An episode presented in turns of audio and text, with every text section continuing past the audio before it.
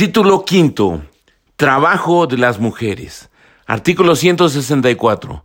Las mujeres disfrutan de los mismos derechos y tienen las mismas obligaciones que los hombres, garantía que se establece en lo general y específicamente en función de la protección de las trabajadoras y trabajadores con responsabilidades familiares, asegurando la igualdad de trato y oportunidades. Las mujeres disfrutan de los mismos derechos y tienen las mismas obligaciones que los hombres, garantía que se establece en lo general y específicamente en función de la protección de las trabajadoras y trabajadores con responsabilidades familiares, asegurando la igualdad y trato de oportunidades.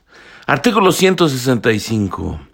Las modalidades que se consignan en este capítulo tienen como propósito fundamental la protección de la maternidad. Las modalidades que se consignan en este capítulo tienen como propósito fundamental la protección de la maternidad. 166. Cuando se ponga en peligro la salud de la mujer o la del producto, ya sea durante el estado de gestación o el de lactancia, y sin que sufra perjuicio en su salario, prestaciones y derechos, no se podrá utilizar su trabajo en labores insalubres o peligrosas, trabajo nocturno industrial en establecimientos comerciales o de servicio después de las 10 de la noche, así como en horas extraordinarias. Cuando se ponga en peligro la salud de la mujer o la del producto, ya sea durante el estado de gestación o el de lactancia, y sin que sufra perjuicio en su salario, prestaciones y derechos, no se podrá utilizar su trabajo en labores insalubres o peligrosas, trabajo nocturno industrial en establecimientos comerciales o de servicio después de las 10 de la noche, así como en horas extraordinarias. Artículo 167. Para los efectos de este título son labores peligrosas o insalubres las que, por la naturaleza del trabajo, por las condiciones físicas, químicas o biológicas del medio en que se presta o por la composición de la materia prima que se utilice, son capaces de actuar sobre la vida y la salud física y mental de la mujer en estado de gestación o del producto. Los reglamentos que se expidan determinarán los trabajos que quedan comprendidos en la definición anterior. Para los efectos de este título, son labores peligrosas o insalubres las que, por la naturaleza del trabajo, por las condiciones físicas, químicas y biológicas del medio en que se presta o por la composición de la materia prima que se utilice, son capaces de actuar sobre la vida y la salud física y mental de la mujer en estado de gestación o del producto.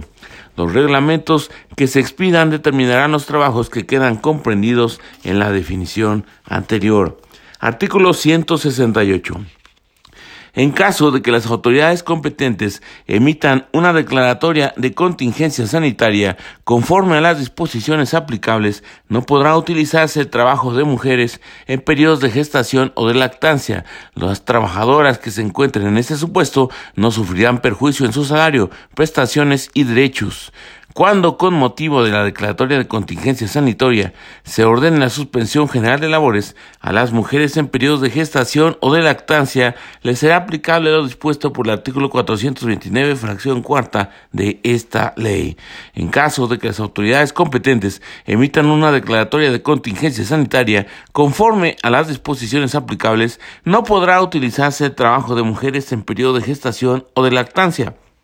Las trabajadoras que se encuentren en ese supuesto no sufrirán perjuicio en su salario, prestaciones y derechos cuando, con motivo de la declaratoria de contingencia sanitaria, se ordene la suspensión general de labores a las mujeres en periodos de gestación o de lactancia, les será aplicable lo dispuesto por el artículo 429, fracción cuarta de esta ley. Artículo 170.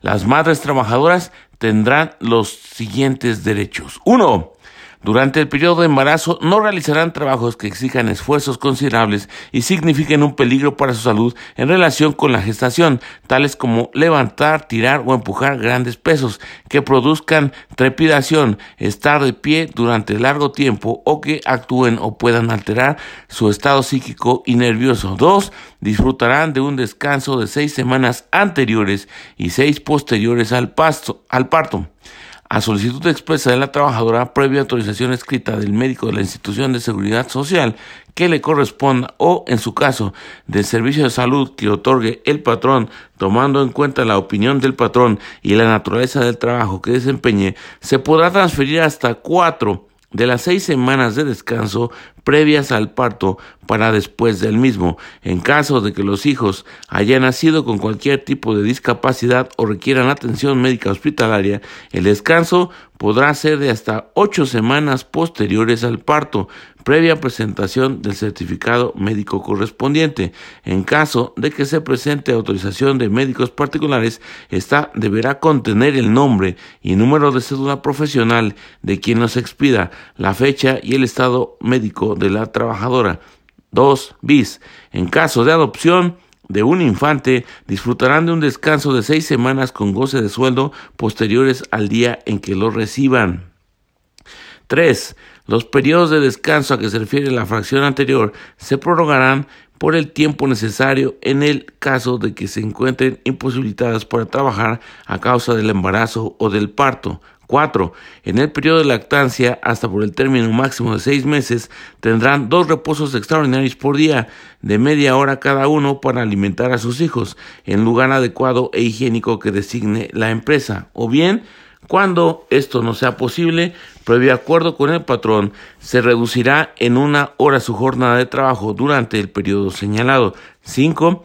Durante los periodos de descanso a que se refiere la fracción 2, percibirán su salario íntegro. En los casos de prórroga mencionados en la fracción tercera, tendrán derecho al 50% de su salario por un periodo no mayor de 60 días. 6 a regresar al puesto que se empeñan siempre que no haya transcurrido más de un año de la fecha de parto y siete a que se computen en su antigüedad los periodos pre y postnatales.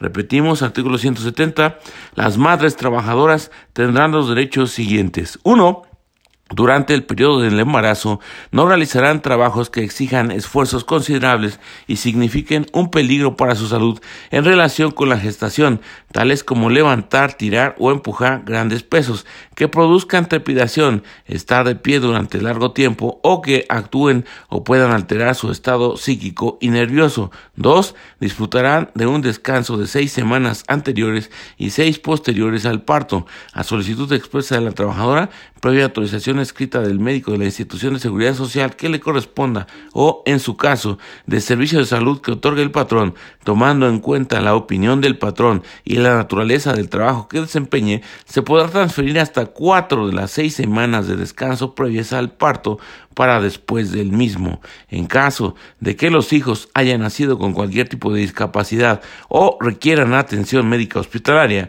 el descanso podrá ser de hasta ocho semanas posteriores al parto, previa presentación del certificado médico correspondiente. En caso de que se presente autorización de médicos particulares, esta deberá contener el nombre y número de cédula profesional de quien nos expida la fecha y el estado médico de la trabajadora.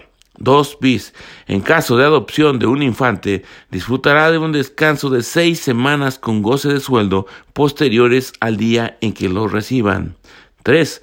Los periodos de descanso a que se refiere la fracción anterior se prolongarán por el tiempo necesario en caso de que se encuentren imposibilitadas para trabajar a causa del embarazo o del parto. 4.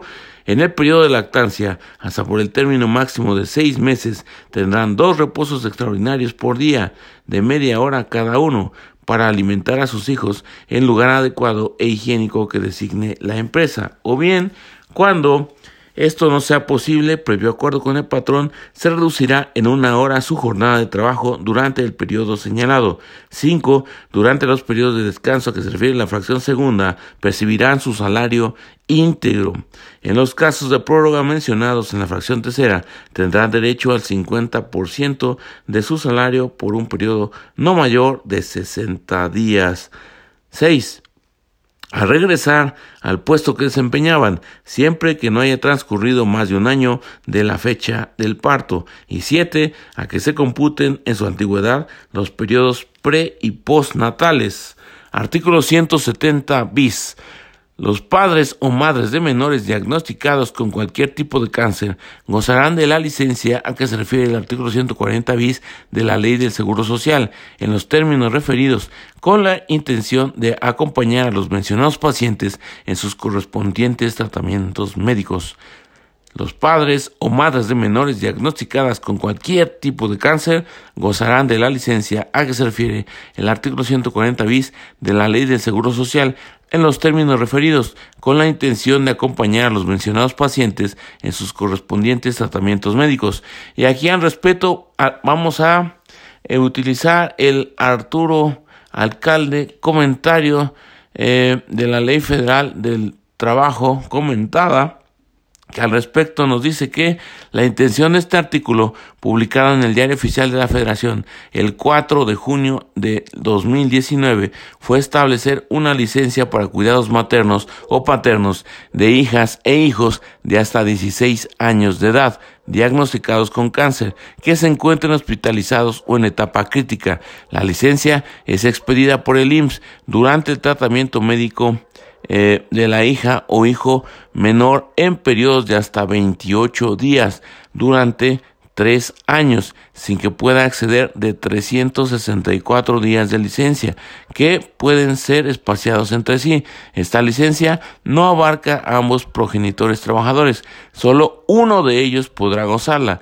recibiendo un subsidio equivalente al 60% del último salario diario de cotización registrado.